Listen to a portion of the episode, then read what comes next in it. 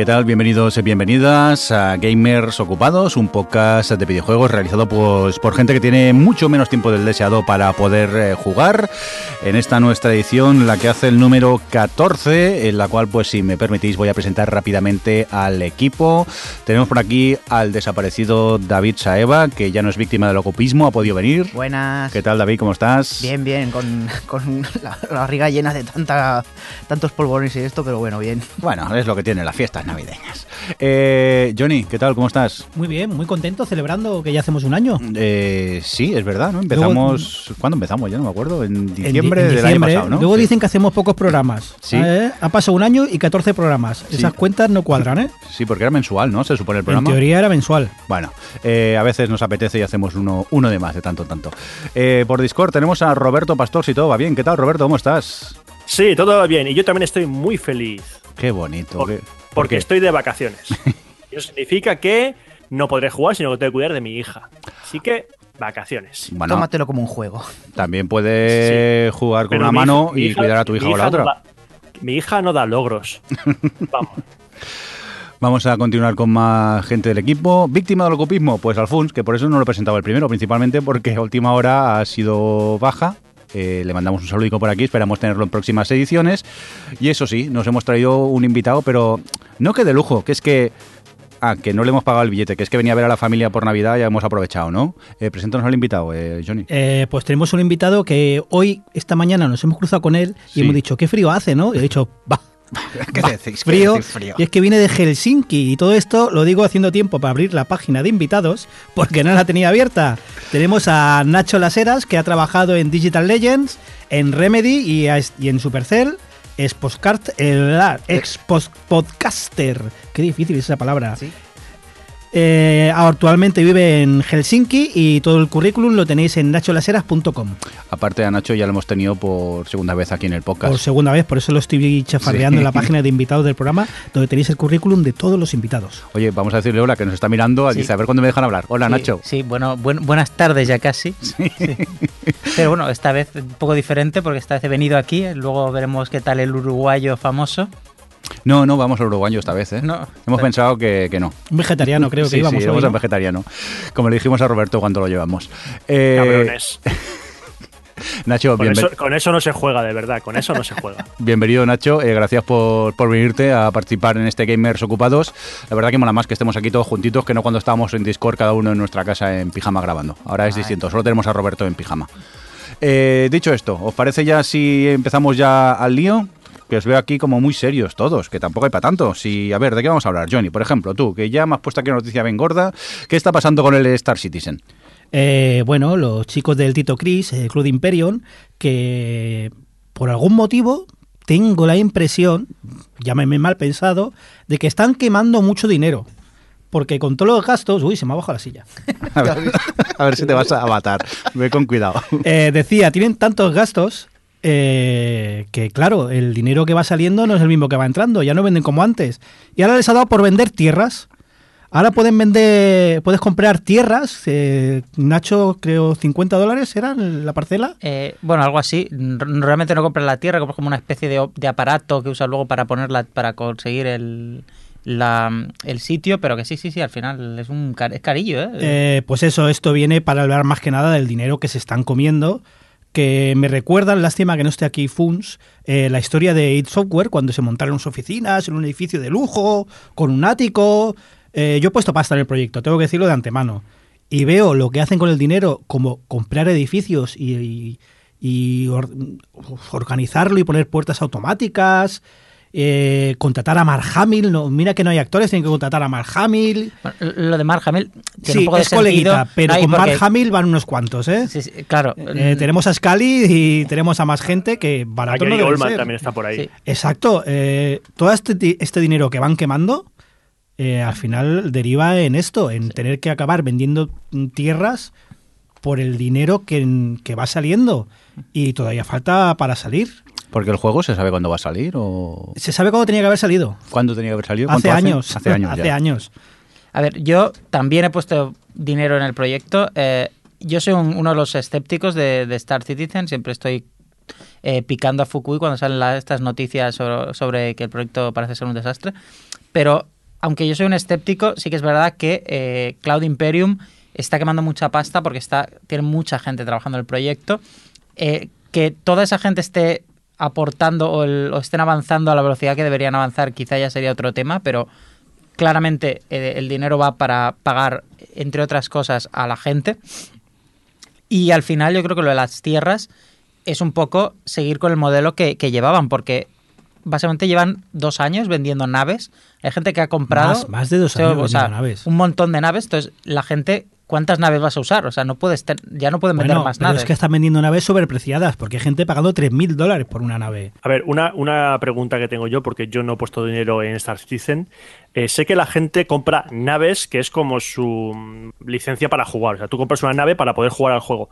Pero ahora mismo, Star Citizen se puede entrar a jugar aunque sea en modo beta o algo así. O tú compras Sí. la nave y ahí tienes la nave y cuando decían ellos tú entrarás a jugar al juego. Es que no, no tengo claro. Eh, puedes entrar, puedes ver tu nave, hay un modo beta, de hecho creo que dentro de poco sale la alfa 0.3, es el nivel en el que estamos, Eh, pero es esto, además, después de gente que ha pagado tanto dinero y que luego todo esto hay que ir manteniéndolo, ¿cómo va a conseguir el juego no acabar siendo eh, un pay to win?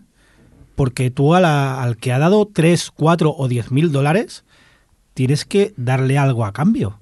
No me creo que eh, sí, vale, estás apoyando el proyecto, pero te has gastado mucho dinero. Tienes que tener alguna ventaja o tienes que tener algo.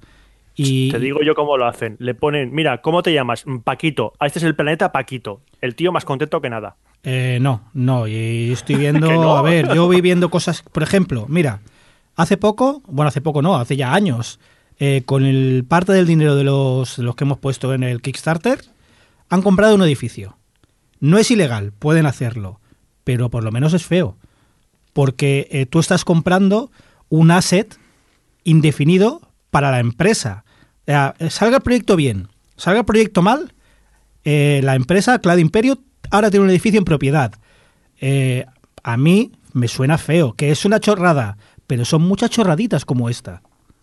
el, Star Citizen no tiene que ser necesariamente un pay to win. Eh, tal como yo lo veo, eh, la, o la, discusión es, tú no te puedes comprar un Ferrari porque un Ferrari vale mucho dinero. Vale, no sé ahora mismo cuánto vale, ¿no? Un Tesla vale 60 mil dólares, me parece. Pero por 300 euros puedes tener el Ferrari del, del Star Citizen. Porque es verdad que las naves estas de 3.000 pavos son naves que están pensadas para comprarlas eh, y jugar con más gente. Entonces, en principio no es una nave que se compre cualquiera, es una nave muy especializada, o sea, de que la van a querer un cierto tipo de gente que, que vayan a jugar quizá entre varios amigos, pero aún así es verdad, eh, pagar más de mil euros por una nave, pues yo quizá no sería el, el, el- el usuario. Yo en realidad, yo metí pasta en el primer, cuando estaban ni en Kickstarter, antes del Kickstarter, y luego me compré una camiseta y ya está. Ahí dejé la inversión y me desuscribí de los mails porque no quiero saber nada del proyecto hasta que salga. ¿Hace cuánto de eso? Hace como cinco años, yo creo que fue del tercer Exacto, proyecto o sea, que eh, yo sí estoy suscrito, mm, por curiosidad, de vez en cuando miro las newsletters. Y la última que han enviado, ¿sabes qué dice? Que van a abrir una newsletter nueva para informarte del desarrollo del Escuadrón 42, que tenía que haber salido el año pasado después de muchos retrasos. Ah, que lo han separado, que de hecho los que compramos el Kickstarter originalmente eh, era el, el Star Citizen, en realidad eran dos proyectos, eran el multiplayer, que es el Star Citizen, y luego una campaña single player que era como un Wing Commander. Pero esto ahora lo han separado en dos para venderlo en dos partes. Pero en teoría eh, tenías que pasar la campaña para ser ciudadano, de ahí el nombre del juego. Eh, era como Starship Troopers. Tenías que pasar la campaña para tener más derechos luego en el juego. Si ahora lo separan, ¿qué están fragmentando la comunidad? Eh, yo creo que eso lo van a quitar, eso de que tengas que pasar la campaña, porque les interesa vender las naves y las naves, claramente han visto que vender naves es muy lucrativo y la campaña igual no todo el mundo le interesa jugar a una campaña. O igual no será tan buena como ellos esperaban. Corrígeme, Nacho, a ver, porque cuando habéis dicho lo de que está separando los dos juegos, ¿con qué motor estaba hecho el juego? Porque me parece que habían tenido problemas con el...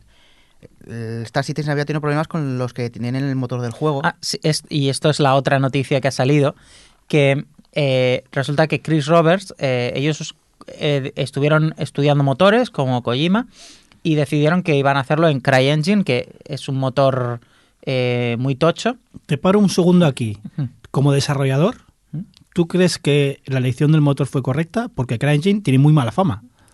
Eh, bueno, mm, CryEngine tiene muy mala fama. eh, luego se hizo open source, con lo cual se pudo ver. Sí, entonces pero igual- eso fue a toro pasado. Claro, la cosa está en que a toro pasado, yo ahora mismo tampoco recuerdo hace cinco años cómo estaban las cosas. Antes de hacerse open source, la mitad de Crytek fue a trabajar a Cloud Imperium para modificar el motor. Es que por eso yo creo que tampoco era una opción tan mala, porque al final es lo, se habla siempre del eh, es mejor a veces ser cola de cola de, cola de cabeza de ratón que cola de león.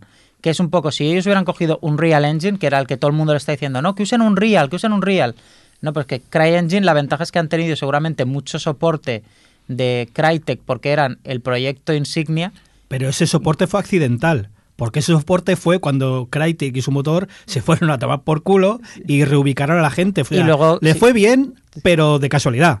Sí, pero que también, eh, si hubieran sido Unreal, igual la gente de Epic hubiera pasado un poco más de ellos y si tampoco ninguno de los motores en realidad estaba está súper preparado para hacer un juego del espacio. De hecho, el Elite creo que usan su propio motor. Porque, Porque cobra.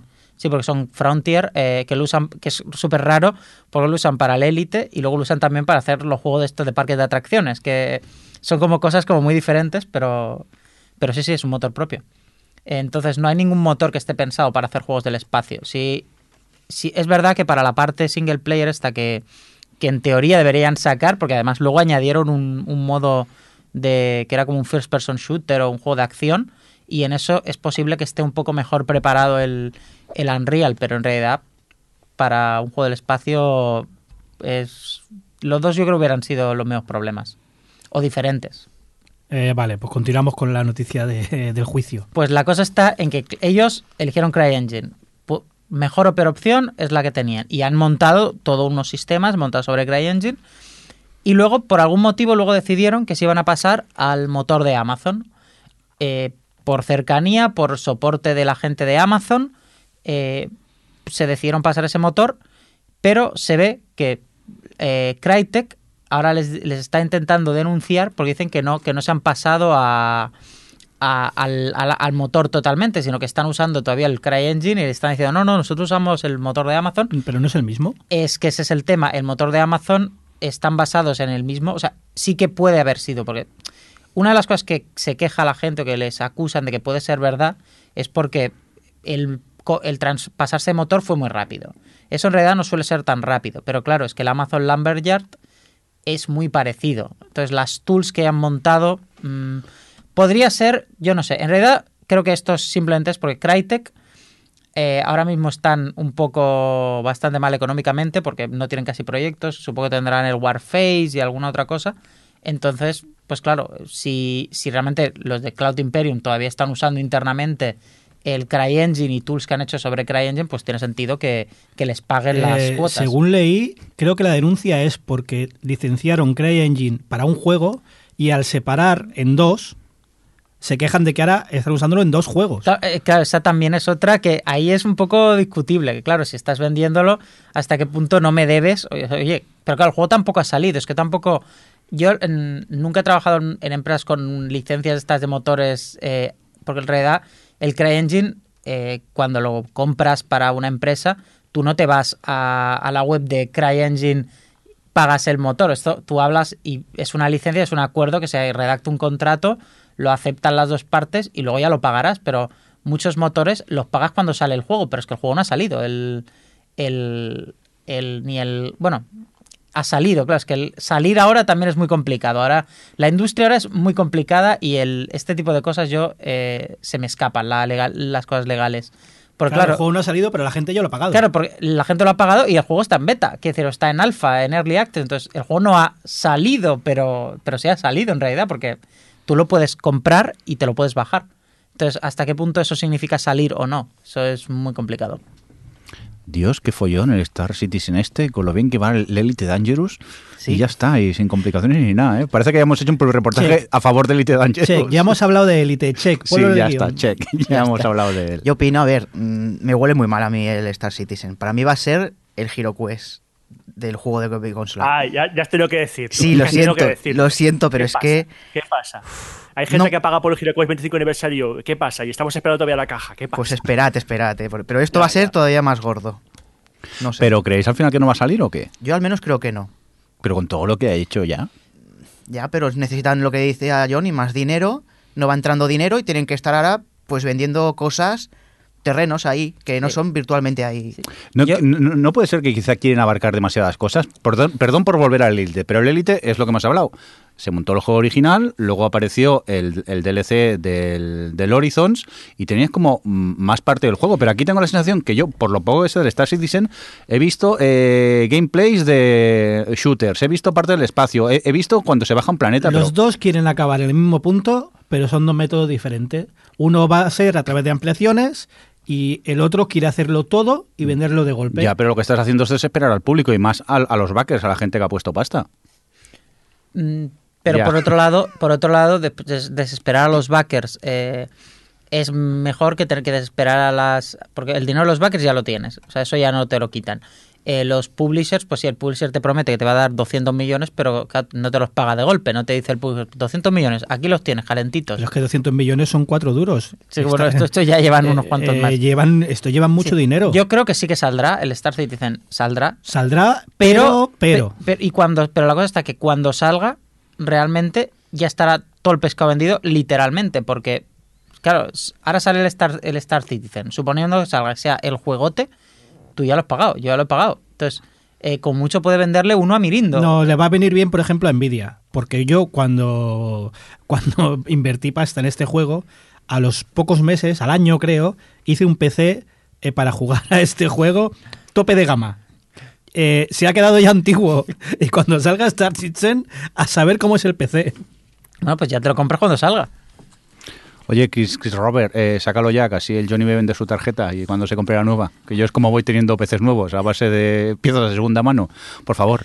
Oye, vamos a cambiar ya de tema, si os parece. Y tienes por aquí, Nacho, eh, ¿nos quieres contar una, una app de, de- de Switch que tiene apps de esas para pagar? El, el, ¿Cómo se llama? ese? ¿El Pur- Purchase ese? Los in-app purchases. A ver, Eh, cuéntanos. Bueno, ¿Cómo- esto cómo has lo- dicho? ¿Purchu? Purchase, de ese. Eh, Esto lo quería contar porque salió la noticia y pasó un poco desapercibida y como la gente ahora tiene como muchas... eh, la gente tiene como mucha de... Si, si van a ver, va, va a llenarse Switch de juegos de, de ports de juegos de móviles y porque al final es, un, es, una, es una tablet. Y, y la cosa está en que ya ha salido uno. eh, es un juego que es bastante conocido, se llama Muyo, que fue, creo que decía, me decía Johnny que, Eh, sí, uno de estos que Apple pone gratis durante una semana y lo regalan hace Sí. un par de años, pero, creo. eh, pero es un juego que es, eh, es free to play, tiene in-app purchases y tiene el sistema este un poco viejo de la energía, ¿no? De que tú tienes como, como una, una energía que se te va recargando y, y puedes con- pagar para recargar, ¿no? Y la cosa está en que el port, que además no está especialmente bien hecho, tiene, no, tiene, no usa toda la pantalla de la Switch y creo que no va to- del todo bien, eh, tiene tú puedes darle a un botón y te vas a la tienda de la Switch y tienes los paquetes de energía. Entonces yo que más o menos así un poco ten- eh, he trabajado en este mundillo, eh, una cosa que te puedes dar cuenta si, si estás un poco al tanto es que me da la sensación y para tranquilizar a la gente, o sea, aquí voy a tirar- darle aquí una florecita a Nintendo, la Switch, al menos la tienda, a día de hoy, mm, ya veremos en el firmware 4.5 o 5.0, el siguiente que venga, el futuro, eh, no está preparada para tener in-app purchases. La forma que han montado estos tíos, que es bastante ingeniosa para las in-app purchases, es que básicamente tienes los paquetes de energía, los tienes como diferentes. O sea, tú te puedes comprar el paquete de energía 1, que tiene que vale 5 dólares, y luego hay dos o tres de 5 dólares, hay dos o tres de 10 dólares, y si ya has gastado los tres de cin- de 5 dólares, ya no puedes comprar más. Ah, se compran como si fueran DLCs, Sí, sí, sí. Son- expansiones, ¿no? son como expansiones. Eh, no sé si tendrán algún sistema para resetear la compra o algo así que tú luego puedas, pero que básicamente se compran así. Em, me parece interesante que, que hayan en la forma que han intentado colocarlo. Igual me parece una forma un poco cutre de portar un juego de móvil a, a la Switch. Pero, pero bueno, la cosa está, Nintendo lo ha probado, no está muy preparado para tener in-app purchase, así que yo, si os habéis comprado una Switch, no tendría miedo a corto plazo de que se os llene de ports de móviles porque la Switch no está preparada para ello. Eh, podría, pero los podrá hacer funcionar perfectamente, solo que el, free to play en Switch de momento Eh, no, veremos en unos meses cuando salga Arena of Valor como lo ponen en Switch. Que ese va a ser, yo creo, el punto el punto clave, porque el Arena of Valor sí que es un juego de móvil que tiene eh, in-app purchases y este juego yo imagino que no harán esta cosa tan cutre, harán, se lo currarán un poco más. Qué manera más lista de meter compras en un juego, cuando- aunque, aunque no se pueda. Hay que ver, los programadores se las piensan todas. Oye, eh, vamos a continuar con más cositas. Me gusta mucho el titular que ha puesto aquí Roberto. Dice, Capcom ha hecho algo bien. ¿Qué ha pasado, Roberto? Pues eso, precisamente, que siempre decimos que Capcom hace cosas mal y esta vez Capcom ha hecho no solo una cosa, sino dos cosas bien. ¡Hala! Y la primera es que, bueno, se va a celebrar ya el, el 30 aniversario de la saga Street Fighter, que no sé si suena de algo. A nadie le suena Street Fighter. No. No, y no, han no. decidido hacerlo mejor que lo hicieron con el 25 aniversario, que ahora mismo creo que el 25 aniversario fue una versión eh, del Street Fighter 2 ¿El Super puede ser? Sí, algo así, algo, vamos, una versión mejor del Super Street Fighter 2. Pero esta esta vez han dicho, a ver, vamos a hacerlo mejor. Y han anunciado Street Fighter 30 anivers- eh, 30th Anniversary Collection, que como su nombre indica, es una colección de juegos de Street Fighter. ¿Qué juegos? Pues espérate que me tomo aire. A ver, cuéntanos. Street Fighter, Street Fighter 2, Street Fighter 2 Champion Edition, Street Fighter 2 Hyper Fighting, Super Street Fighter 2 The New Challenger, Super Street Fighter 2 Turbo, Street Fighter Alpha, Street Fighter Alpha 2, Street Fighter Alpha 3, Street Fighter 3, Street Fighter 3 Second Impact y Street Fighter 3 Third Strike. Ea. Es decir, es decir, todos los Street Fighter oficiales, sin contar los ex que no son de Capcom, son de Aquí, Arica, Arica. de Arica, otra compañía, pues todos los que salieron antes de Street Fighter 4. Y han añadido una cosa muy interesante que dijera, que es que mm, como son varias eh, versiones del mismo juego, es decir, está Street Fighter, Street Fighter 2, Street Fighter Alpha y Street Fighter 3, pues de la versión top de cada uno, en este, en este caso es Street Fighter 2 Hyper Fighting, Super Street Fighter 2 Turbo, Street Fighter Alpha 3 y Street Fighter 3 Third Strike, todos esos juegos van a tener multijugador online. Es decir, las versiones con mayor cantidad de luchadores, que es una cosa que hace mucho Capcom con Street Fighter, que saca una versión, pero luego te va a sacar dos o tres versiones más con más personajes, pues esas versiones van a tener online. Lo cual la comunidad de jugadores de Street Fighter va a estar muy contenta porque va a poder pagar palizas no solo en Street Fighter 4 y en Street Fighter 5, sino también en todos los anteriores. A mí me recuerda a los viejos eh, Capcom Collection, que también eran algo así, eh, tenían todos los juegos de Capcom, tenían sus ilustraciones, un poco de historia, y me parece muy interesante que tengan el primer Street Fighter, que se ha visto muy poco, y el, el 3 Thriller Strike, que para mí es el mejor de la saga. A mí mm, voy a contradecir a Roberto una vez más, y esto de que Capcom hace las cosas bien, bueno, veremos cuando salga el juego, a ver dónde patinan, que los conozco. Hombre, supongo que a lo mejor tendrá sus problemas en el online, como siempre ha tenido Capcom. Pero no sé, a mí es que de, todos estos, el que más me gustó en su día fue el Street Fighter Alpha 3. Es el que creo que es el de los que más horas le he metido junto con el Super Street Fighter 2. Y a mí me gusta que haga esto Capcom. Es decir, esto sí que es una especie, bueno, una especie no, es un homenaje, un, un recordatorio, un recorrido por toda la historia de Street Fighter mm, hasta el, hasta el bueno, hasta el momento no, porque está Street Fighter 4 y 5 por ahí, pero una manera de recordar a todo el mundo de dónde viene toda la saga. Y, lo que dices tú, eso de meter este- el primer Street Fighter, que mucha gente a lo mejor ni lo ha visto en su vida, se va a quedar un poco flipado cuando vea un, juego- tan pequeñito y que no tiene casi nada que ver con Street Fighter 2.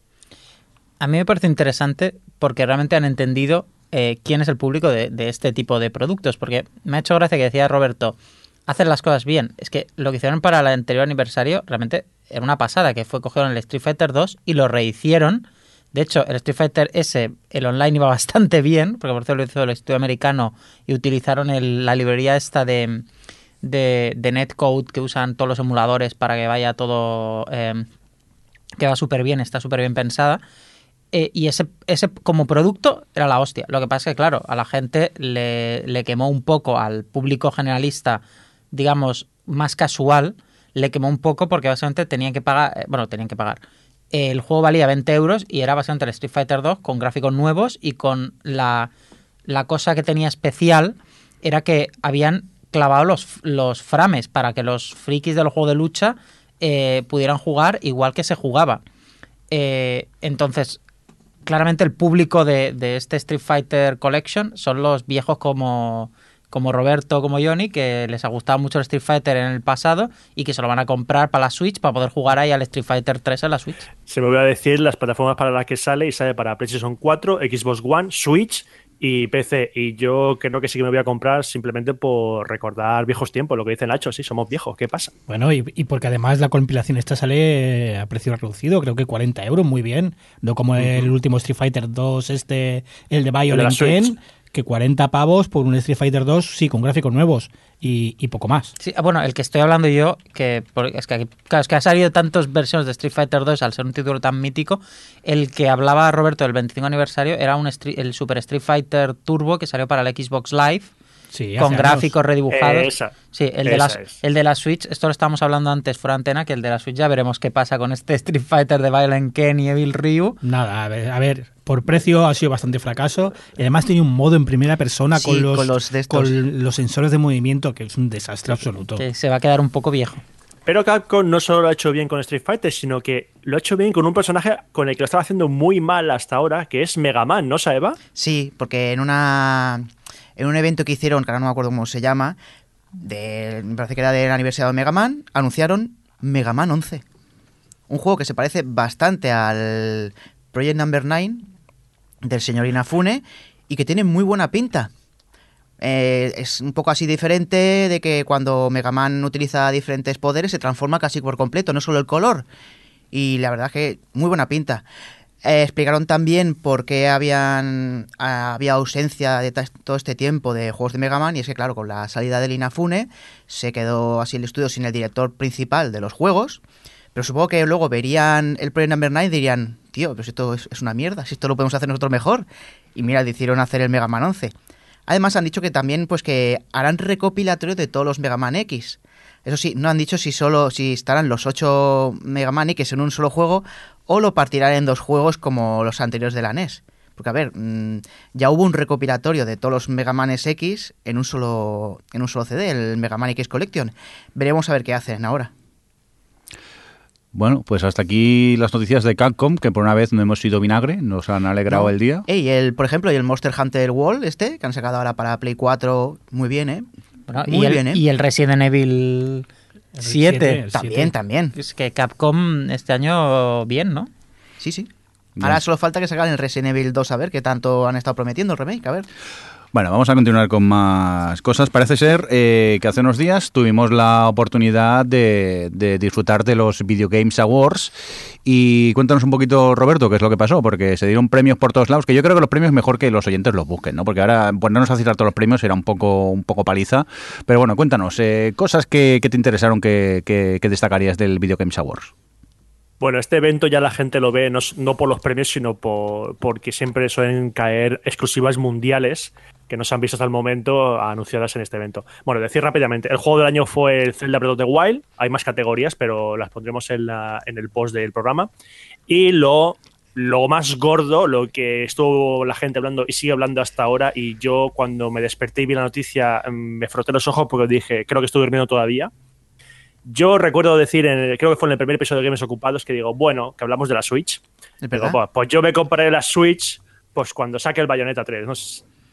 Em, ¿Qué han hecho? Pues Capcom ha dicho que saca el Bayonetta 3 para Switch, exclusivo. Es lo que os dije yo, Nintendo no se escucha, pero no me hacéis caso. Eh, entonces, a mí me han fastidiado porque ahora tengo que buscar un hueco para colocar la Switch. O, o si no, habla Mirindo, que resuba el primer programa y quite el audio ese, no sé. Ese también, también puede ser. Búscalo. No es que no estoy seguro si lo dije aquí en Games Ocupados o no, pero bueno. No, no, a mí dame Eh, minuto y segundo para quitar. A mí no me hagas escuchar el programa otra vez. He dicho Capcom, me he equivocado. He dicho Capcom, me he equivocado. No es, no es Capcom, es Platinum Games. Vale. Eh, Platinum Games ha anunciado Bayonetta 3 para Switch. Todavía no hay fecha de salida, pero sí que hay fecha porque van a sacar el Bayonetta 1 y Bayonetta 2 para Switch. En Japón, el Bayonetta 1 y 2 va a salir en físico, con dos tarjetitas en separado, pero aquí en Europa va a llegar Bayonetta 2 con una tarjeta y dentro habrá un código para descargarse el Bayonetta 1 en la consola, que hay gente que a eso no le ha gustado. Bayonetta, yo siempre lo digo, jugadlo porque hay que jugarlo, es un juego indispensable. Y aparte de Bayonetta 3, el otro gran anuncio, bueno, anuncio, yo creo que un poco mi, unas miguitas que soltó Kojima Sí. en el evento es que ha sacado un nuevo trailer de Death Stranding, el nuevo juego que, que está realizando Kojima Productions como estudio independiente, su primer juego como independiente. Y la gente vio el trailer y dijo, ¿de qué mierdas va esto? Porque es un poco raro. A ver, yo, y sabéis que soy uno de los grandes defensores de que a mí me gusta ver gameplay de los juegos. A mí los trailers estos cinemáticos no me, no, no me interesan especialmente. Este sí que lo vi porque las cosas de Kojima siempre están locuras, siempre son graciosas de ver. No me enteré de nada de lo que pasaba. Pero bueno, sí, luego hay gente que se, sí estuvo leyendo porque el Kojima salió en, en una charla y estuvo explicando que si la lluvia te vuelves viejo, no sé qué historia. Eh, a mí el trailer me parece una cosa preciosa, pero eh, lo que venía a defender, porque la gente ahora se ha metido mucho de que es que, claro, Kojima está perdiendo el tiempo con el trailer, eh, con el haciendo trailers en vez, de, en vez de hacer el juego. A ver, chicos, que el, el Death Stranding mm, va a salir en dos años. O sea, no te puedo estar enseñando ya el juego porque si no, para cuando toque eh, promocionar el Death Stranding, la salida, ya, ya lo habrás visto entero, ya no te tendrá nada que enseñar. Entonces, los trailers son marketing. Entonces, estos trailers están dentro del presupuesto del juego. O sea, parte de el- del presupuesto de marketing se va en hacer estas peliculitas para que luego la gente eh, cree expectación y le interese el juego. Y claro, ahora mismo no te va a enseñar. eh, eh, no, te va, no te va a dar un, un- un- No te va a salir el Kojima haciendo uno de sus podcasts explicándote la historia del juego, porque entonces ya ya lo has visto todo. Esto es promoción, igual que es promoción llevarse a 15 youtubers a jugar al FIFA a Londres. Pues lo mismo es hacer una película de estas. Pero la mayor pregunta sobre esto, Nacho, es: ¿te podrás comer el bebé en el juego? Porque en el trailer aparece el bebé en el estómago de Norman Reedus. O sea, te lo podrás comer en algún momento, ¿no? Eh, Eh, entiendo. bueno, yo mm, creo que, a ver, el juego tiene pinta de que esto va a ser el- uno de los signatures point de la historia o el principio, porque, claro, la cosa está hasta qué punto todo lo que se ve en el tráiler eh, va, te, te lo tiene que, no te lo, o sea, todo lo del tráiler serán momentos del juego o cosas que será al principio, porque si no, vamos, si esto es el final del juego, ya, ¿para qué lo juegan? no? Yo creo que va de una clínica abortista o algo No lo así. sé. A ver, o a lo mejor es una troleada, porque, a ver, lo que me gusta mucho del Kojima son todas las. Eh, fuera del juego, todas las tonterías que hace. No sé, en un Metal Gear tienes que mirar la carátula detrás del juego para un, un codec nuevo. Nos troleó con el tráiler del, del Metal Gear Solid 2, con el que salía Snake al final era Raiden. No sé, ¿qué troleadas nos habrá metido aquí que creemos que es una cosa y luego es otra? bueno, Yo tengo buenas esperanzas. El final del Phantom Pain también es una buena troleada. Ya, lo sé. Yo, te- yo te digo lo que va a ir el juego porque sabiendo Kojima como trolea, mira, el juego va a ser un simulator como los Farming Simulator, ¿Sí? pero en una pet- pero en una plataforma petrolífera. De ahí todo el petróleo o lo que sea en el juego. A la vez que tú eres Norman Reedus y es un remake de Yoshi's Island que llevas un bebé. Entonces, si te pegan, sale el bebé flotando en una burbuja y ¿Mm? tienes que capturarla otra vez y comértelo para que vuelva a paquete de vida. Sí. Ese es el juego. O sea, ah. lo tengo clarísimo que va a ser así. Sí, hablando en serio, ya por si a alguno de los oyentes le interesa, eh, creo que el Death Stranding va a ser un juego de sigilo con rollo de terror, ¿eh? O sea, que mm, no me. Te tengo, que- te tengo que decir que no me parece tan extraño, porque Kojima viene de que estaba haciendo un Silent Hill. Entonces, igual le apetece hacer una peli de terror ahora. O sea, es decir. Que decir No, y recordad que también estaba Guillermo del Toro en este proyecto, que Guillermo del Toro también estaba en el proyecto de Silent Hills, que cancelaron. sí, o sí, sea que seguramente todo el tema de terror estará Guillermo del Toro ahí metido, y lo cual es da un sello de garantía bastante bueno. Pues que la historia la haga del toro, que la historia de Kojima, cuando empieza a meter las japonadas y sobre exposición y explicarlo todo tanto y, y de aquella manera, a mí me agota. No, no, me saca mucho del juego, de verdad. Bueno, y por último, de los Video Game Awards, eh, aparte que anunciaron otros juegos, me llamó la atención un anuncio de la gente de From Software, que hizo esos jueguecitos que se llaman Dark Souls o Bloodborne. Pues sacó un teaser y un. Se ve un vídeo de un juego que no han dicho cuál es y solo salió un mensaje que decía Shadows Dies Twice, o sea, las sombras mueren dos veces y ya está la gente diciendo qué juego es. Yo digo que es el Bloodborne 2, pero creo que Johnny tiene otra teoría. Eh, bueno, yo creo que es Tenchu, pero tampoco voy a hablar mucho más de un tráiler de, o un teaser de tres segundos. ¿Cómo que no? Venga, especulemos. No, ah, yo creo que el- la cosa está en que ese teaser, eh, una de las rumores que había, eh, que no nos vamos a entrar mucho en la PlayStation Experience, era que el, el tráiler, el teaser este era como un teaser que lo hacían ahora porque la PlayStation Experience, que era en- no sé si era el mismo fin de semana o la semana siguiente, eh, que iban como que iban a confirmar el juego, o sea, iban a hacer el tráiler y luego el, en la PlayStation Experience enseñaría el juego. Pero bueno, no se vio nada allí, entonces... eh, A mí, Ya, ya saldrá. gráficamente, me parecía más el Bloodborne 2. Pero bueno, que, están haciendo un juego los de From Software es una cosa que es, claro, normal. Claro que están haciendo un juego, lo sabemos desde hace desde que acabaron los, los DLCs del Dark Souls, igual que lo del Bayonetta 2. eh, vamos, eh, se lo- te lo podías imaginar desde que cancelaron el, el juego, que el, el Scalebound. A Pues, ver, si una algo- empresa de videojuegos no cierra, asumimos que están haciendo un juego. Están haciendo algo, sí, sí. Y ya está, fin. Pues ya saldrá. De- menos si es la de Star Citizen que están comprando edificios. Eso es. Y, y poniendo puertas automáticas. Venga, vamos a continuar eh, con más eh, cositas. Nacho, nos traes eh, más noticias que te han llamado la atención. Eh, Fortnite llega a los 30 millones de jugadores. Sí, eh, lo que me interesa no es tanto que llegue a los 30 millones, que me alegro por lo- la- los chicos de, de Epic, que además de tener un motor que les está yendo bastante bien, el, el Fortnite tampoco les está yendo nada mal. Es porque ellos salieron, o, o sea, en una entrevista a una web especializada en desarrollo, que explicaban un poco que ellos decían que el- lo que había hecho que Fortnite llegara a, influir tanto es porque lo, son muy rápidos, actualizados, están siguiendo un modelo un poco early access. Y, y sí que es verdad que al final el Fortnite originalmente, bueno, de hecho se llama Fortnite porque tú te, estaba, te construías como era como un juego de hordas, que te construías tu fortín y venían monstruos a atacarte, pero que en realidad eh, una de las actualizaciones lo que han hecho es meterle un modo Battle Royale como el PlayerUnknown Battlegrounds. Entonces, en realidad, eh, esto es lo que les ha hecho, que ellos están un poco al tanto de lo que es lo que está de moda, ellos tenían una idea de vamos a hacer un juego tal, si a la gente no le ha gustado un poco este rollo cooperativo de las hordas, que es verdad que eso es un modo que estuvo muy de moda eh, hace unos años, que había las hordas del Gears of War, el modo del Team Fortress de los robots, eh, pues ellos ahora han visto que ahora lo que a la gente le apetece es el rollo este survival y como en realidad su juego sí que tiene un punto de supervivencia el- en la estética, pues han hecho el modo supervivencia y vamos, está funcionando con un cañón, además de porque es un juego free to play. Pero bueno, la noticia no es nada de Fortnite. O sea, Fortnite, mierda. La noticia Hola. es que el PlayerUnknown Battlegrounds ya ha salido del Early Access. Por fin.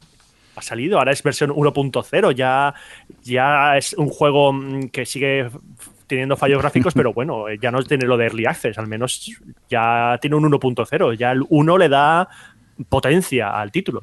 Sí, pero en realidad a mí lo que me parece interesante de- del tema del PlayerUnknowns es que hace unas cuantas versiones ya que el PlayerUnknowns está a 30 euros. Incluso ahora ha salido el Early Access, le han puesto el 1.0, pero el juego sigue estando a 30 euros. Es que han confirmado que es lo que va a valer. 30 O sea, euros. o sea, no va a sí- subir. vale, vale, es que no, que no han puesto descuento por jugar en Early Access. Exacto. Porque sí que es verdad que es muy normal. En, en lo- a mí al menos me sorprendió porque normalmente cuando los juegos Early Access eh, de normal valían eran más baratos. Entonces si tú te lo compras en Early Access tenías eh, tenías pues la ventaja de que pagabas menos porque claro, el juego iba peor. Aquí no, aquí pagas tú full price y ya lo tienes. Mira, como si fuera un juego de Ubisoft. ¿Significa entonces eso que vamos a ya directamente a, a que nos vendan juegos que no están acabados? Que esto Vamos, esté- eh, hace, bueno. ¿Hace cuántos años? Ya, pero antes era como el Early Access y ahora ya directamente nos van a meter los juegos y poco a poco los irán tra- tra- trampeando. Ahora que estáis hablando del PlayerUnknown, dos preguntas así, a ver. Por ejemplo, eh, eh, ah, no lo hemos dicho antes, pero fue uno de los que tuvo premio, me parece, en el Video Games Awards, ¿no?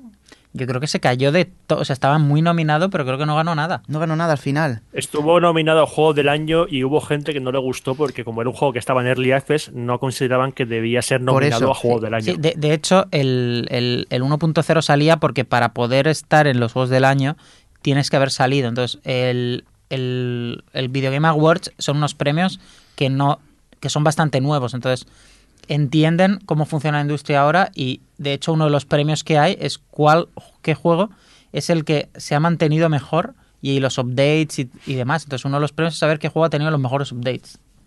Vale, es que no sé. Era por la polémica esta de que si veis bien que un juego que no está acabado, que puedes entrar en los premios o no. Pero la cosa está, a mí me parece perfecto que tú puedas comprarte un juego inacabado. Quiero decir, eh, acordaos que, bueno, cuando Blizzard hace una beta de uno de sus juegos, es verdad que el nivel de pulido de las betas de Blizzard está, la gente va que, va- vamos, va loca por conseguir una clave para la beta de, yo me acuerdo en el Overwatch o del Hearthstone, la gente para conseguir una clave, o, y- bueno, pero, pero esto ya viene desde el pasado, yo recuerdo que me dieron una beta del WoW, y vamos, la gente era, y era en plan, "Hostia, una beta del WoW, qué... Pero esa es la clave, el nivel de acabado. Porque igual que un early access, como dice el fanático, de, de Blizzard, tiene un acabado muy alto, en el lado contrario tienes, eh, mira, Assassin's Creed Unity, ¿Mm? eh, cuando salió, era un early access.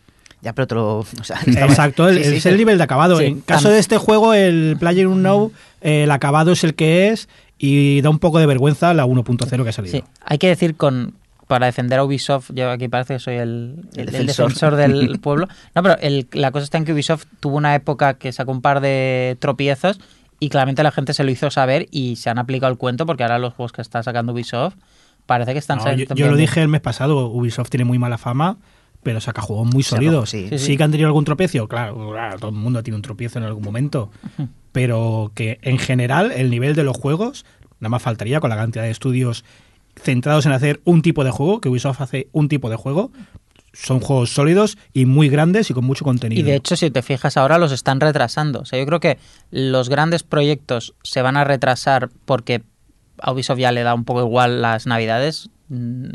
Así que es verdad que el Assassin's Creed este lo saca ha intentado apuntar a navidades. Me han hablado muy bien de él, ¿eh? tengo ganas de Sí, sí. probarlo. Pero ahora, por ejemplo, los Far Cry, todo lo que no es Assassin's Creed y Just Dance, todo, si os fijáis, está distribuido a lo largo del año cuando pueda salir a- y funcionar bien. Y bueno, la otra pregunta era, pues, al Player no, como sabéis, lo ha comprado, bueno, ha comprado para que salga en Xbox One. Y como todos sabemos, a ver, este tipo de juegos es modita, ¿vale? O sea, ¿creéis que ha sido buena compra? Pagar, no sé lo que haya pagado, No estoy de acuerdo en que sea modita, ¿eh? ¿no? O sea, te, te explico, es tan modita como lo fue Counter-Strike. Y Counter-Strike se sigue jugando.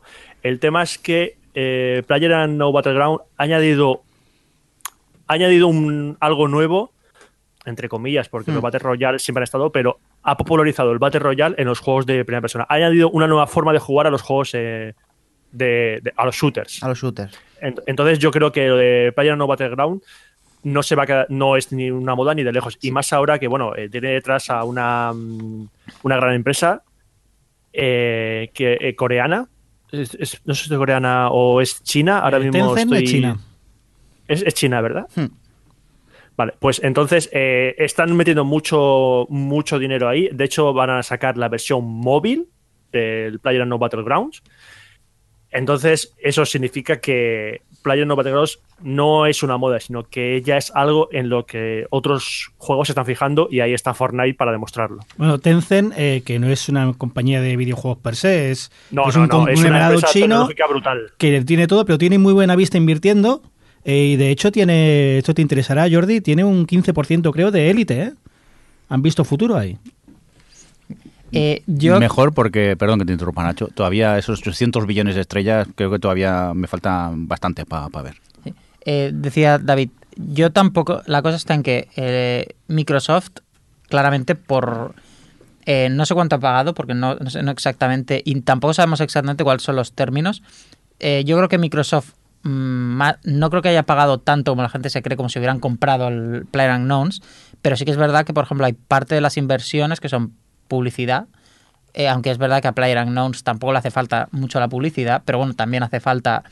Pero, por ejemplo, el port de Xbox eh, claramente ayuda, o sea, hay gente ahí que eso no lo ha pagado Bluehole, que dice que está Microsoft, seguramente les estarán apoyando, eh, echándoles un cable, a- haciendo que esto vaya, vaya bien. Entonces, claramente, Microsoft puede pagar o invertir dinero en PlayerUnknown's, que no es literalmente decirle a, a los de Bluehole, aquí tenéis aquí tenéis unos millones bien gordos eh, y me sacáis el juego, sino que ellos se implican en este proyecto. De hecho, no se sabe ni, ni qué han comprado, porque tampoco especifican que tengan exclusiva en consola. Bueno, que ha salido ya... First in Xbox. Sí, sí. Sí, de todas formas, a ver, yo lo que no sé es si realmente el PlayerUnknown's es lo que necesita Microsoft y todo el dinero ese que invierta eh, es, o sea, le va, le va a servir eh, para vender muchas más Xbox. O sea, la cosa está en ellos ponen ese dinero, pero la cosa está en que ese dinero igual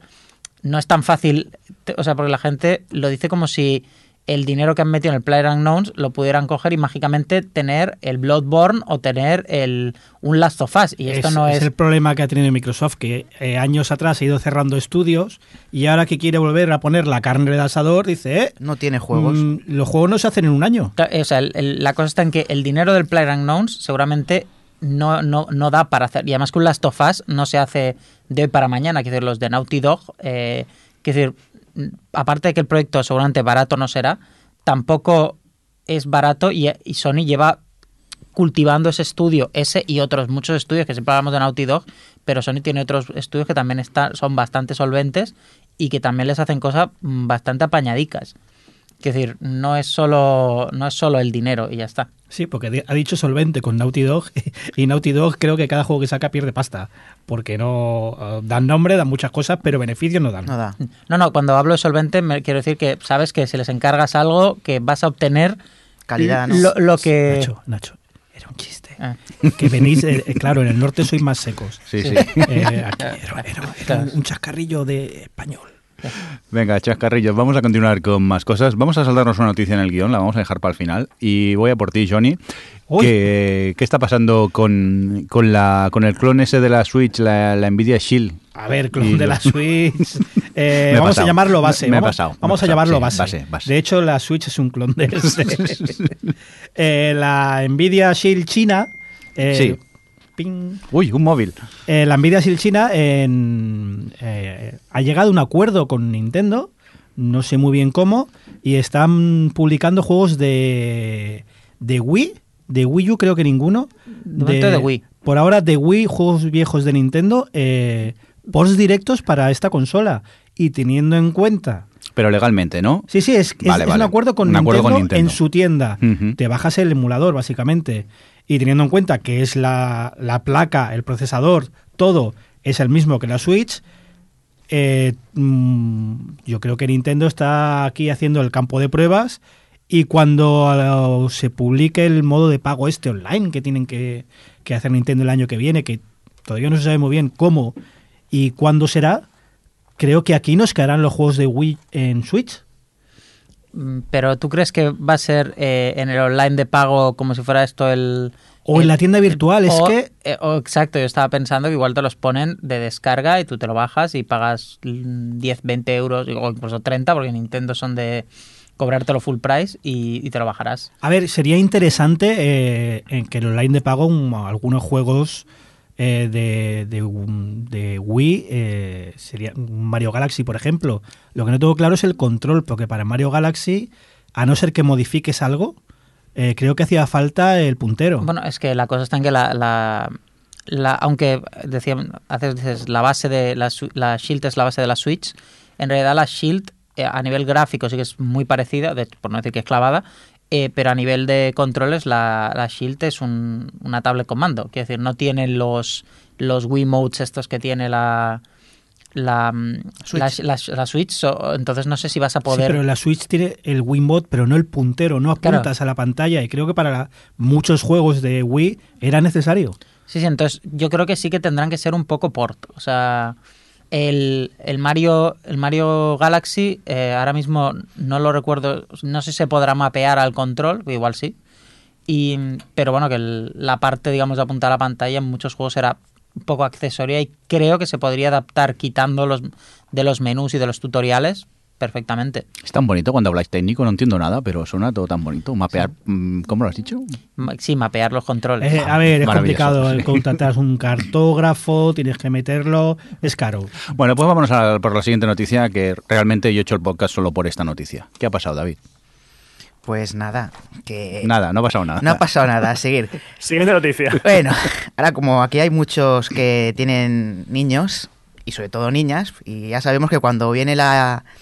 eh, La adolescencia, la adolescencia y todo, los pues te- novios... los novios te traen el novio y, y ya sabemos que los padres no están... Nunca va a gustar el novio de la hija.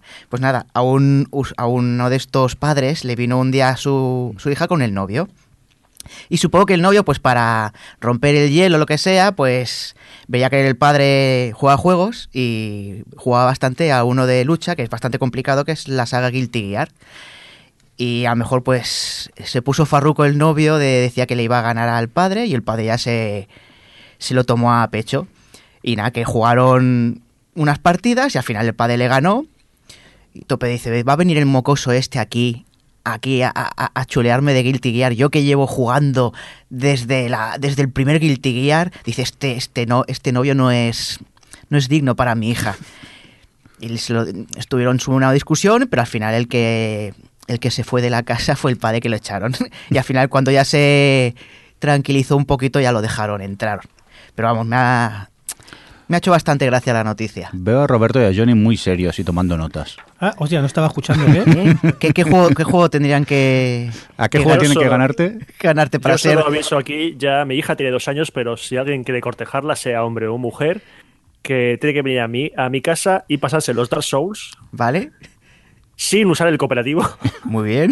Y sin morir, ¿no? ¿eh? y sin morir. Y los a tres. partir de ahí, a partir de ahí ya hablamos. Luego pasaremos a Cuphead y ya, bueno, el, el- el juego de lucha no, pero el Mario Kart conmigo sí que tendrá que echarse unas partidas. Ey, no, y Y no tiene que hacer ska- y luego- snacking de ese, ¿eh? Y luego lo más difícil es ganarle a mi mujer al Tetris. Si consigue ganar a mi mujer al Tetris, entonces ya está. Ese es, ese es el jefe final. Ah, pues a mí con que tenga dinero me vale. Ya está. Oye, vamos a continuar con más cosas. Creo que es momento ya de que hablemos un poco de los juegos que hemos tenido oportunidad de jugar eh, estos días. Y bueno, pues eh, ya que tenemos a- aquí a Nacho de invitado, que nos cuente un poco eh, qué destacarías tú estos días que has jugado. Pues, ah, bueno, yo he jugado a más juegos que luego comentaremos con Johnny, pero el juego, digamos, que he estado jugando más, eh, digamos, un poco más en el pasado, el que empecé antes, fue eh, Divinity Original Sin 2, eh, que es un juego de PC, es un juego de rol así muy, muy clasicote de PC. Eh, el juego salió este año, de hecho salió la noticia hace poco que habían vendido ya un millón de unidades. El juego está muy bien, os lo recomiendo si os gustan estos juegos de- de leer mucho y de combatir mucho. Y además el juego tiene eh, un montón de, de cosas, o sea, de es típico juego hecho por unos un estudio muy pequeñito y tienes pues un sistema de combate bastante curioso. Te, pu- te puedes hacer los personajes mm, un montón de combinaciones. eh, eso sí, mm, el juego sencillo no es, digamos, las combinaciones. O sea, si juegas en los niveles de dificultad normal, bajo, pues eh, no es especialmente. O sea, no hace falta ser un experto, pero ya si te ves la gente, porque es un juego que estuvo en Early Access, entonces la gente, hay verdaderos maestros que se saben lo que está roto y ahí sí que puedes romper el juego donde quieras. Además son juegos, estos juegos de PC con elecciones y consecuencias, que este es un juego que tiene la, la mega feature de que si alguien te mira mal, pues tú coges y le matas. O sea, ahí no te, que decir, ahí tú puedes matar a quien quieras, que decir, si te da el nivel para ello, pero que ahí no tiene esto de no, no, este es un NPC, este no lo toques. Este te tiene que dar una misión y no puedes matarlo. Sí, y, todavía no he encontrado muchos niños, ¿no? no he- pero bueno, también los pueden matar seguro, ¿no? Es como el...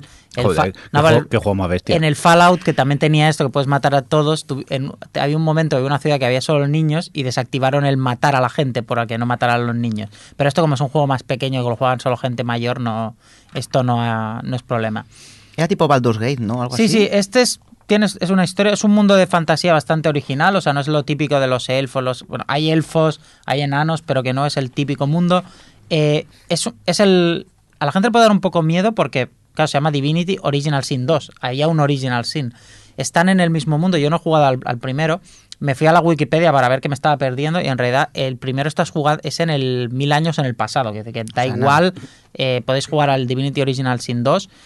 Eso sí, ya aviso, y esto es una cosa que mm, o sea, tengo mi, con mi teoría, lo hablo siempre de los juegos, y me gustan los juegos un poco cutres, y este lo es. Es un juego muy bueno, de hecho es- ha estado nominado como juego del año, pero cuando digo que es un juego cutre es porque es un juego pequeñito, rollo los Dark Souls también, o sea, no os esperéis un Pequeñito, dice. Pequeñito no, Dark no, Souls. pequeñito en el sentido de presupuesto. O sea, este juego hay momentos que dices, aquí me falta una cutscene espectacular, porque hay momentos que parece que tenga que haber una escena espectacular y o hay un texto o, o entra directamente, cambia el plano y, Y fuera. y te pasa. O sea, no os esperéis una gran producción, unos vídeos, no. Esto es un juego de leer y de combatir.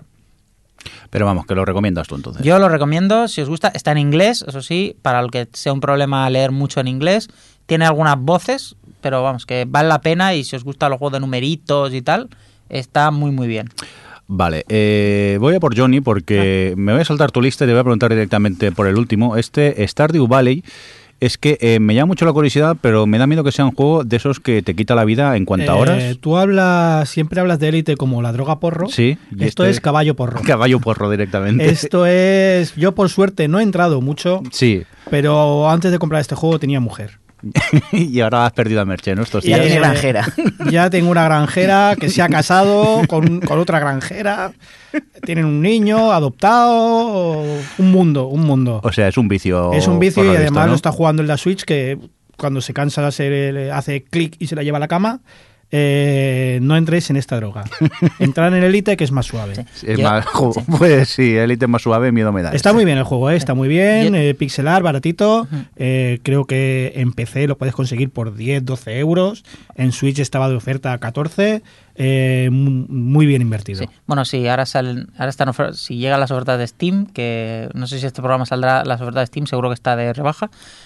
Eh, yo lo jugué, este juego está, muy bien. La verdad es que yo creo que es un juego que no es tanto quitarte la vida, es un juego que cuando te pones la primera enganchada al Stardew, eh, cuesta un pelín entrar, creo, pero cuando te pones ya, te pegas una enganchada brutal, pero es un juego que, aunque es largo, eh, acaba. El juego tiene final, en, a la que le das dos vueltas al calendario, te lo puedes hacer casi todo, dos, tres vueltas al calendario, entonces no es un juego que te vas a tirar infinito eh, haciendo... a la tercera vuelta al calendario pasa algo.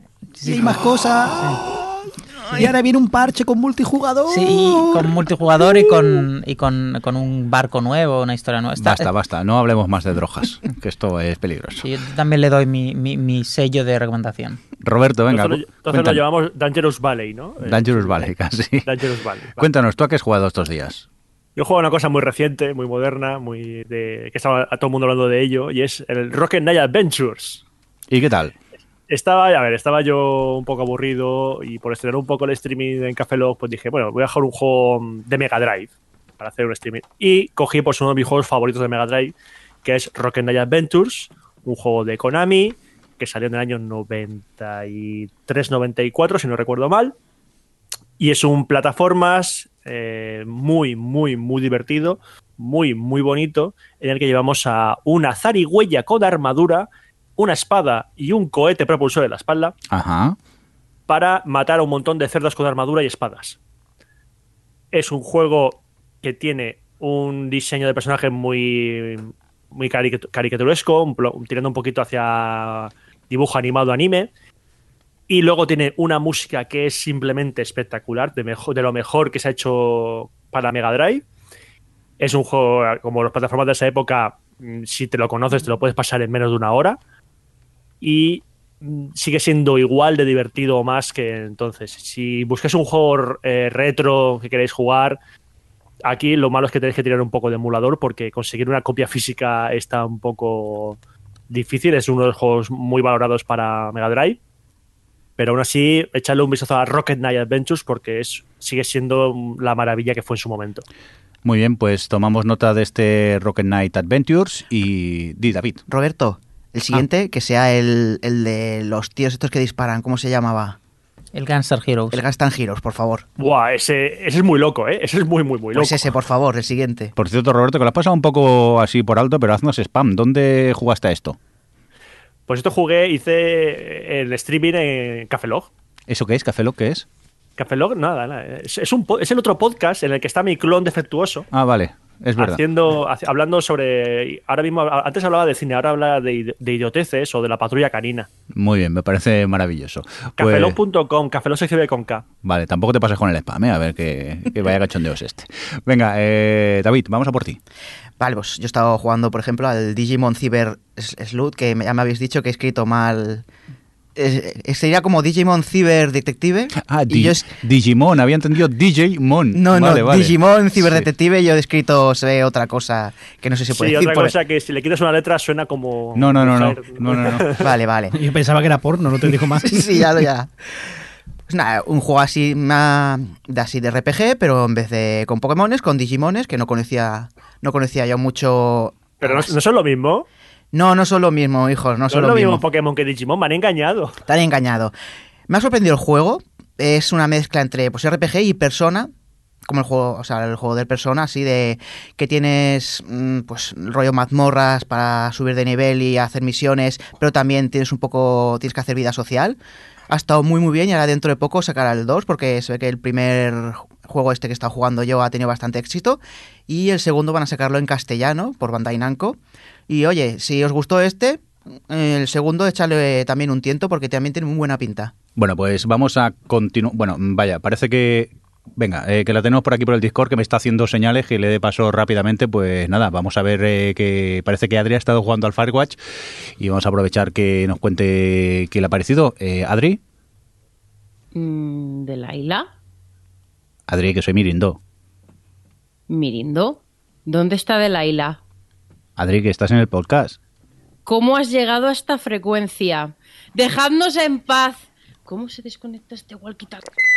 Mm, vale, eh, parece que es un poco inmersivo lo que está jugando Adri. Por cierto, eh, Nacho, tú has jugado, pero antes, eh, ¿qué está pasando Johnny con Adri? Que ya se nos presenta aquí en el Discord. Yo ya la he visto aquí, le he dado paso, Joder, pero. Me he pasado, te hackeó, yo creo que ha metido algo ahí. Ya, ya, no sé. Entra yo, cuando quiere. yo le haría al Starring ya del podcast a este paso, pero bueno, que aparezcan todos. ¿Qué os parece? ¿Lo veis bien o qué? Dale, al, so, al Starring. Al Starring, por ejemplo, y que aparezca y nos cuente tazo. un juego. Me parece maravilloso. Oye, eh. Un segundo, antes sí. de que sigas, Mm. eh, estoy mirando las ofertas de Steam que decía Nacho. Sí. Stardew Valley 9,37. A la que tengas algo en la cartera, ya rascas. Pues venga, a, a comprarlos y a perder vuestra, vuestra vida. Eh, Firewatch. Eh, Nacho. Yo lo jugué hace, bueno, cuando salió en salió a principios del año pasado. Eh, es un, está bastante bien. Es un juego, es muy adri, es un juego narrativo. Eh, básicamente es, de- es, un, es un señor, te estás paseando por un bosque y oyes- Oye, que Adri no solo juega juegos narrativos, ¿eh? que también juega No, a- al de las montañas rusas en el parque de atracciones. Pero eh, lo que sí que también yo creo podría entrar en, en el, sist- en el juego Q3, porque es un juego que lo han hecho con. Es un juego de un equipo indie muy pequeño. Y el juego en realidad, eh, la de Laila esta, que es un personaje que todo el mundo está súper obsesionado con él. mm, claro, mm, durante gran parte del juego tú estás y solo te habla por el altavoz. Luego al final mm, Bueno, no, ya sí, no cosas- entraremos. cosas que pasan. Pues ahora el siguiente juego, que por cierto presentaron en la Video Game Awards estos chicos, que es el, el In the Valley of the Gods, ahí ya tienes a la otro personaje, ya lo ves. Entonces yo creo que estos chicos cada vez van un paso más adelante.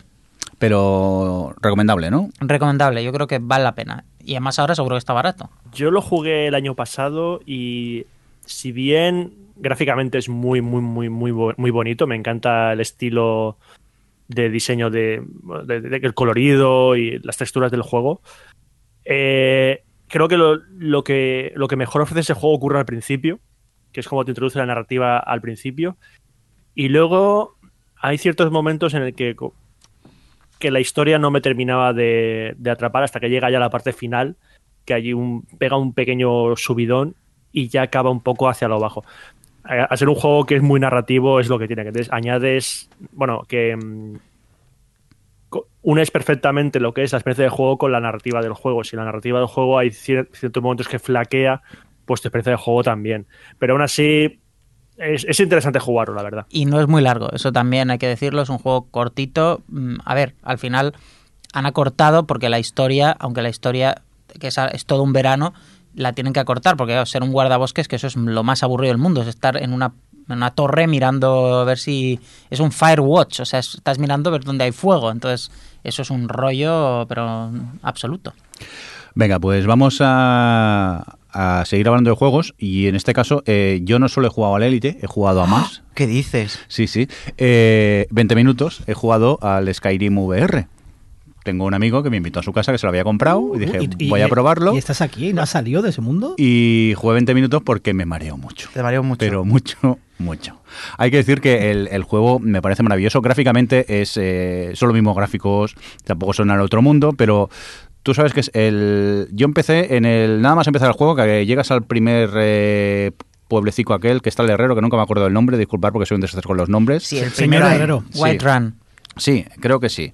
Eh, eh, pues claro, eh, yo estaba, entro en la casa, me pongo las gafas y de repente estás dentro de Skyrim. Y dices, wow.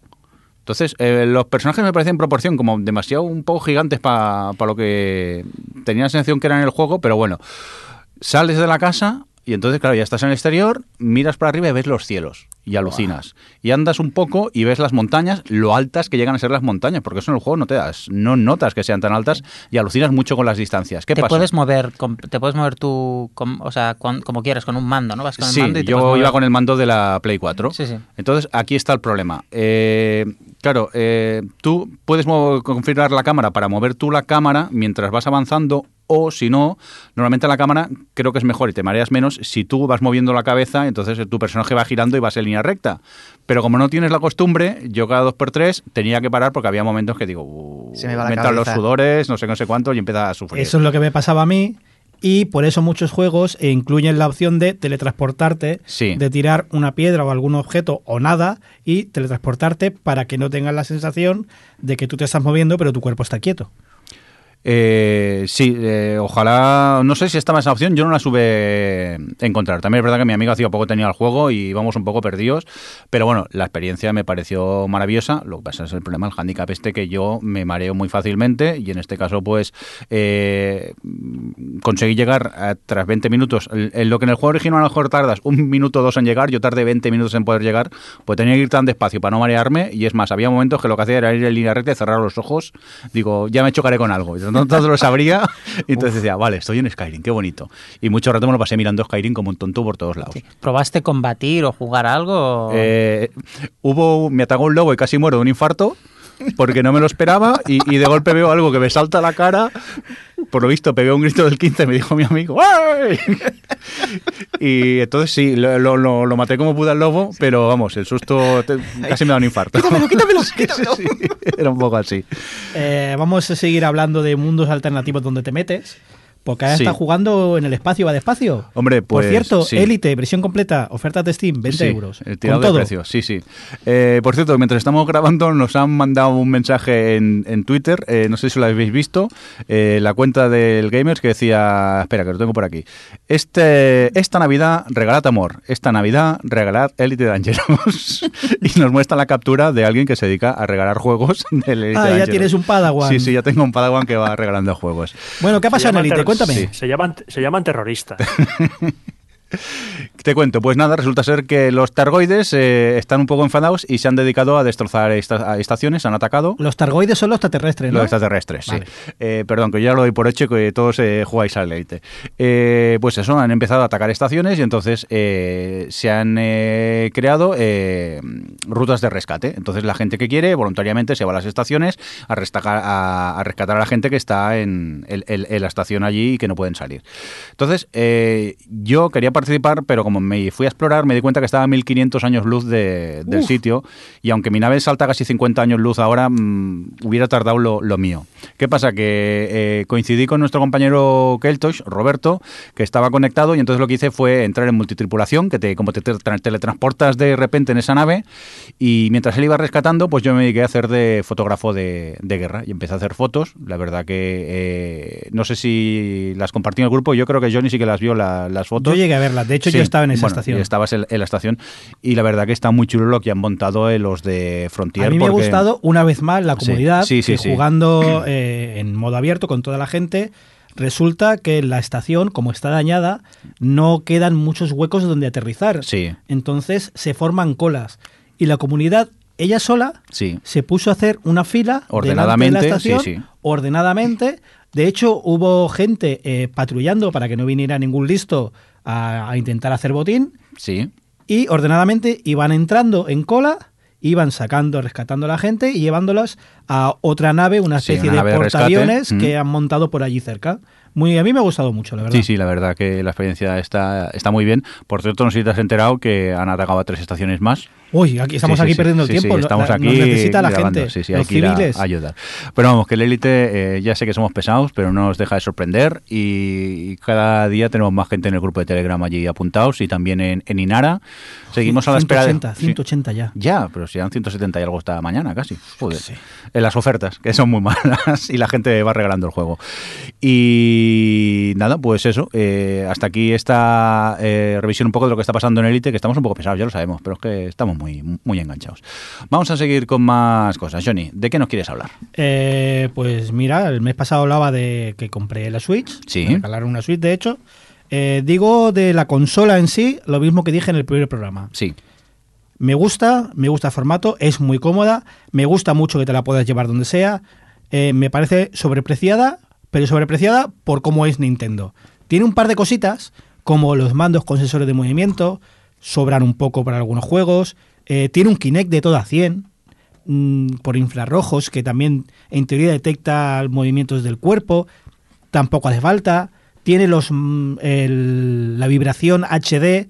Yo no he notado diferencia con otras vibraciones, la verdad. Vibración HD, cómo mola. También entiendo que sobreprecia un poco. Todas estas cositas son las que hacen que en lugar de eh, 300 podría costar 250 perfectamente.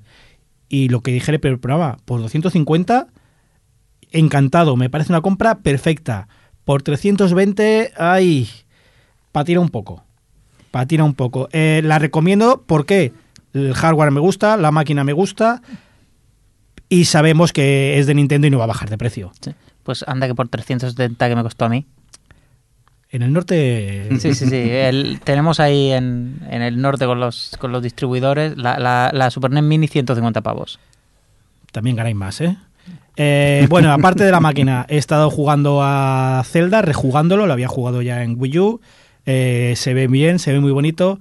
Le falta un poco de potencia a la máquina. El juego es tan, tan bueno, el juego es muy bueno, cierto que no inventa nada, eh, pero lo que hace lo hace muy bien. Y con un poco más de potencia, no notaría, vas viajando y notas mucho pop-up, notas que hay cosas que, ¡ay! Dices, Nintendo, un poquito más, eh, métele esto en una Play 4 y el juego sería delicioso. Es el único fallo que le encuentra al juego, ¿eh? el resto es perfecto. Pero yo que sé, eh, estás en una misión de que tienes que cazar a X y no lo ves hasta que lo tienes delante. mm, Sorpresa. Claro. Eh, luego también estado jugando a Mario Odyssey. buenísimo. ¿Sí? Muy buen Mario. Al igual que el Mario anterior, el que había jugado, el 3D World, que cada mundo inventaba algo nuevo, tenía El, una el, mecánica el 3D nueva. Wall es el 3D Wall, ¿no? Eh, sí. Vale, vale. Pues- pues ver. Eh, que en cualquier otro lado de cada mundo te sacarían un juego, Nintendo te saca una pantalla. Aquí es lo mismo, de cada mundo, como puedes poseer a los enemigos, la mecánica de cada mundo cambia. Eh, muy bueno, muy interesante. Nintendo, eh, sabemos cómo pilla este rollo. Lo que el endgame, que es recoger mil lunas, personalmente a mí se me hace pesado. Ya te has pasado el juego, tienes retos nuevos, más difíciles, eso está muy bien, pero mil lunas para mí son demasiadas. Eh, llevo doscientas y pico y creo que ahí voy a abandonar. A mí lo que me ha parecido muy interesante, este, aparte de lo que ha dicho Johnny, es que una cosa que, que hacen, que claro, al ser. Yo el 3D World no lo iba a jugar, es que tienen, han hecho. Los mundos son como más. eh, entre ellos tienen como más cohesión. O sea, el, el mundo tienes varias lunas y, el, y cuando llegas a un mundo, normalmente hay un, hay un caminito de, de una especie de historia donde el mundo va cambiando hasta que se crea en su versión final y donde ya puedes coger el- todas las lunas que falten. Eh, no, luego te pasas el juego y aparecen más lunas nuevas, más lunas Sí, secretas. Sí, sí, sí, no, ya se, se, se ve de venir eh, que eso ocurre, porque hay algunas cosas eh, por ahí, pero a lo que me refiero es que el, el introduce muy bien las mecánicas porque tú entras al, al mundo a- y el mundo ya tiene una luna que, que solo te puedes sacar, eh, bueno, te puedes sacar alguna más porque a veces vas paseando y ves una luna escondida o, o un, o un sitio por donde te puedes meter, pero que tú tienes siempre claro cómo ir llegar al final del juego. Es ahora tienes que ir a coger esta luna que está aquí arriba. Y de camino, pues a veces enganchas otras y a veces te dice necesito, porque básicamente vas como en una especie de nave espacial y tienes que irla reparando cada vez que llegas a un mundo. Pues tienes que coger 20 lunas, pero que igual en el en la historia de ese mundo te recoges 15 y las otras 5 te las vas encontrando o buscando un poquito. Sí, no, lo que viene haciendo Nintendo en los últimos años. Sí, sí. El juego puede jugarlo cualquiera, dominarlo ya más complicado. Tiene un modo de ayuda para que jueguen niños. Esto no lo he probado. Bueno, es un, básicamente eh, no mueres, tienen más vida y, y hay una flecha que te indica por dónde tienes que ir. Eh, es un modo de ayuda. Últimamente Nintendo también lo está haciendo muy bien. Bueno, pues eh, nos- a mí me habéis dejado con ganas de, de probarlo. Eh, vamos a ver, Roberto, ¿tú qué nos querías comentar? Sí, bueno, no lo había puesto el- aquí en el guion, pero lo voy a comentar rápidamente porque es un juego que tanto Johnny como Saeva han probado. Y es que en el Black Friday me hice con el Nio de PlayStation 4 y ya lo he empezado a jugar y de decir que me está gustando mucho. Vaya por delante que es un juego que, bueno, es que copia, es que fusila directamente eh, lo que es el tema de la mecánica de los Dark Souls, de los Souls, pero añade cosas mm, propias bastante interesantes, como es el tema de manejar armas de manera distintas, de di- distintas posiciones eh, desde las que manejar las armas. Eh, aparte está el hecho de que su ambientación es puramente japonesa eh, medieval, lo cual para mí me, me gusta mucho. Bueno, no es medieval medieval, sino que es eh, siglo XVIII, XIX. Y mucho del folclore de, de bichos también japoneses.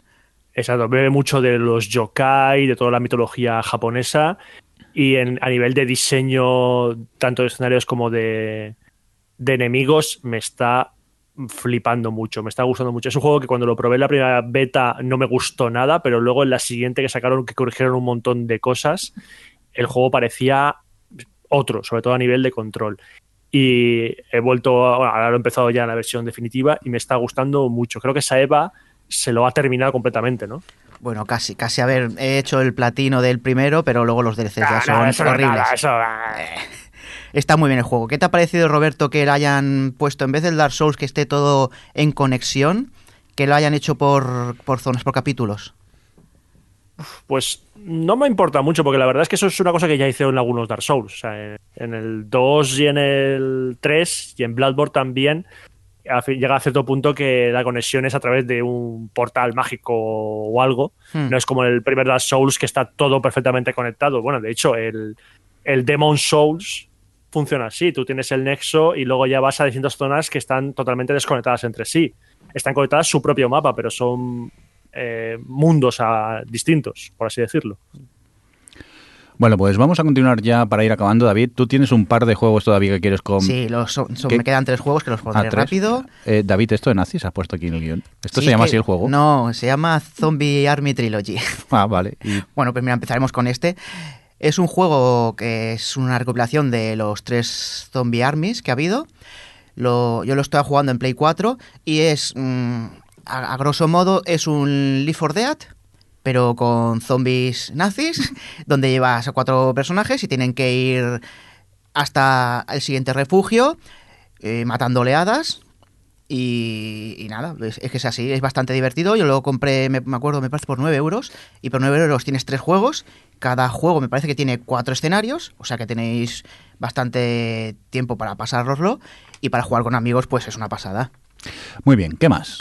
El siguiente ha sido pues el Isla Crimosa, que es de la saga Is, es el primer, desde hace mucho tiempo es el primer Is nuevo que ha habido, porque los otros que ha habido eran remakes, bastante chulo. En este pues el protagonista, eh, después de un naufragio, cae en una isla, y me ha gustado mucho la mecánica que tiene, que se asemeja mucho a los Metroid, en el cual primero tienes un mapeado y tienes que ir desbloqueando eh, cosas del mapa para ir a, a otros mapeados. En este caso, tienes que rescatar a los náufragos que ha habido en el, en el barco para poder mover obstáculos para ir a siguientes zonas. Y te lo dice, por ejemplo, si hay una roca gigante y te dice, aquí necesitas cinco personas para mover esta roca. Y hasta que no consigues estas cinco personas, no pasas al siguiente, a la siguiente zona, que es mucho más difícil, más complicada y que requiere más nivel. Y por último, como me apetecía jugar a un juego así, hentai, que para los que no sepan, el juego hentai es así. Sí, es subido de tono. Me pillé este que era el Iyu Senki Gold, no sé lo que significa. Y no sé si, por ejemplo, me parece que Nacho a lo mejor habrá jugado, a- ¿sabes estos juegos Nacho que son tipo Risk? De que es un mapeado de, bueno, del mapa del mundo y tienes que ir conquistando zonas, tipo Sí, Eh, un poco Civilization. Sí, Civilization, pues se asemeja más a los mm, Total Romance, War. un Total War, Romance Three Kingdoms más, Romance Three Kingdoms, de que cada turno hay movimiento de tropas. Pues me ha gustado mucho este porque lo simplifica mucho, no es, no es muy complicado, porque los otros pues tienes que llevar que si política, que si recursos, Bueno, este solo es... Los Total War son bastante simples en esto porque la parte del Total War no es. Es que cuando hay una batalla, te ponen ahí en la batalla y tienes el mega Aquí no, aquí la batalla es un ejército cuando ejército ahí puesto en segundo plano y fuera. Me ha sorprendido mucho eh, la documentación que tiene. Ahora lo explico porque empiezas así en el rollo mm, Japón feudal. Lo llama Zipang. Yo digo, ¿qué es esto de Zipang? Y estuve buscando y Zipang era como se llamaba Japón antes, en la época así de, de Edad Media. Luego, hay que decir que todos los generales que salen en todo el mundo son chicas, ¿vale? por eso es así, así picantillo, pero que todos los generales que luchas están basados en, en figuras históricas o generales, porque no sé, está, por ejemplo, los primeros que te dan de Japón, que si Nobunaga, que si Tokugawa Ieyasu, pues dices, ostras, estos son conocidos, pero ostras, luchas contra India, luchas contra... Pero, pero, pero, pero- pero el juego es porno o no es porno, que estáis hablando de historia. Sí, porque cuando, cuando ganas alguna, algún país, pues su ejército viene contigo y viene tu general. Luego sale una escena erótica y ya está. Ah, viene vale, contigo. un juego hentai y se pone a hablar del Sí. Japón del año feudal. Sí. Vale, vale. O sea, y todos son figuras así, pero al estilo chica. Había uno, por ejemplo, que era pues Magallanes. Yo digo, ¿esto qué es? Digo, será Magallanes. Y ves una chica pues con, con bañador y dos bolas de caño. Digo, vale, ya está, dejémoslo. Me ha gustado mucho y si te quieres así un poco introducir en los juegos estos que son así de estrategia, que son muy duros, este te da una visión así un poco especial, pero es más fácil y si te gusta este y luego ya puedes saltar al otro, pues mejor. Eh, sa- ¿sabe? Una pregunta no relacionada con que quiera jugarlo. Vale. ¿Está en Steam? ¿Está No, en Steam? Está en Play 4, pero quitado las, quitado las escenas eróticas. Bueno, igual. No, es que estoy viendo, he buscado imágenes del juego por documentarme. ¿Sí? Y, Que a ver, que no tiene es que el, el- el diseño el diseño de los personajes de los enemigos porque el juego parece que son como peleas por casillas que Sí. se ve pues el diseño de los personajes es una pasada ¿eh? Sí, está muy chulo. Eso sí, me parece que es eso. mm, ya lo buscaré si de esto lo, lo pongo ahí en el, en el documento. Eh, creo que está en Play 4 y quita las escenas eróticas, que tampoco las escenas eróticas, que son mm, tres fotos de cada uno de los generales y fuera, ¿eh? Que no hay nada más. Recuérdanos el nombre, David, del juego. Eiyu Senki Gold. Gold que es porque supongo que es la versión con, con, más DL- con cosas. DLCs. Con DLCs. Ay, alucino los juegos que juegas, David. Ya, ya, lo sé. a veces. Oye, pues si os parece, nos vamos a ir ya. Así que vamos a despedirnos del equipo. En primer lugar, Nacho, muchas gracias por haber venido nuevamente al Gamers Ocupados. De nada y hasta la próxima vez. Ah, bueno, tú avisa cuando que vuelvas aquí y quieras ir al uruguayo, avisa. Que nosotros, por ir al uruguayo, nos grabamos un poco si hace falta y todo. Eh, David, muchas gracias por estar por ahí. Bueno, pues hasta el año que viene, ya nos Hasta vemos. el año que viene. Eh, Roberto, adiós. Ay, qué, qué- Adiós. qué frío todo Frío. Sí, sí. ni que esto fuese Helsinki Hay que ver. Muchas gracias por estar Ah, por ahí, hasta luego. Roberto. Hasta Pues luego. gracias a vosotros Eh, Johnny, Eh, adiós, que es el último programa del año, ¿eh? es verdad, ya volvemos ¿Eh? el año que viene, Al si año todo que- va bien. Felices fiestas a todos. Es verdad, y feliz año Feliz nuevo. fiesta, feliz año nuevo Qué poco espíritu navideño tengo, hay que ver. Y un, un saludo también del FUNS, al víctima del copismo en este episodio. Esperamos tenerlo en el próximo. Y también, pues, un saludo de quien nos acompañó con vosotros, el señor viniendo. Hasta luego.